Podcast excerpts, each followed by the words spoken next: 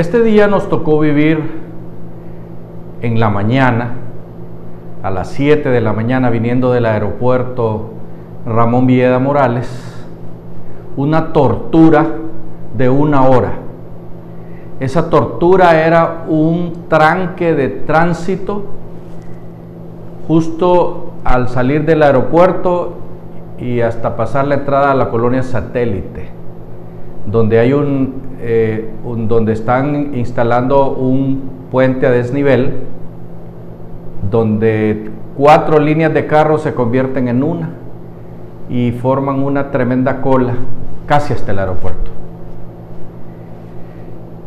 No encontramos en esa hora y en esa poca distancia que creemos que es unos 3 o 4 kilómetros, ni un agente de tránsito, ni un agente de la municipalidad de San Pedro Sula, que creo que es la responsable de, de esa construcción, que es para doblar a mano izquierda y agarrar la 23 calle, creo que es el bulevar ese nuevo ni un agente de tránsito, ni un agente de la municipalidad, nadie, nadie había allí y el congestionamiento era una locura.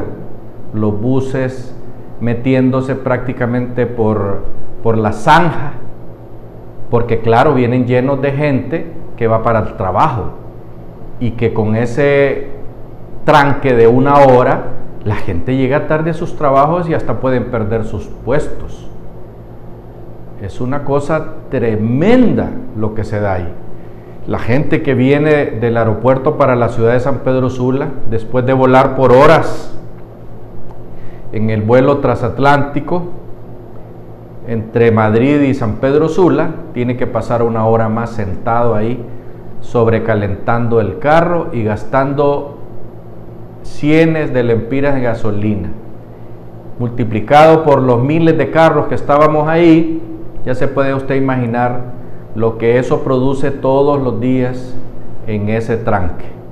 Y los que iban para el aeropuerto, el mismo sufrimiento, el mismo sufrimiento. Nosotros no entendemos cómo la autoridad de tránsito de San Pedro Sula no pone unos agentes de tránsito, valga la redundancia del tránsito, tránsito, tránsito, que ordenen y le den pasada lo más rápido posible a las personas que vienen de la Lima, del Progreso, del aeropuerto, etcétera, a esas horas tempranas de la mañana.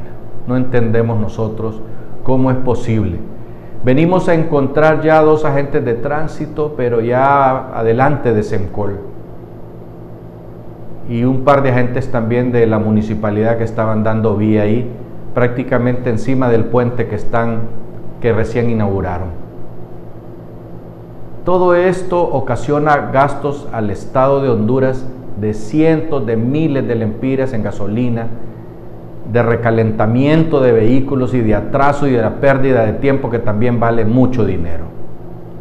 Esperamos nosotros que con, con este grito de auxilio por parte de las personas que viven en San Pedro Sula, en La Lima y en Progreso, las autoridades centrales de la policía hagan algo para favorecer a esas personas que vienen y tratar de que no sufran más ese congestionamiento, porque ese puente todavía le faltan unos dos o tres meses para que esté terminado. Hasta pronto.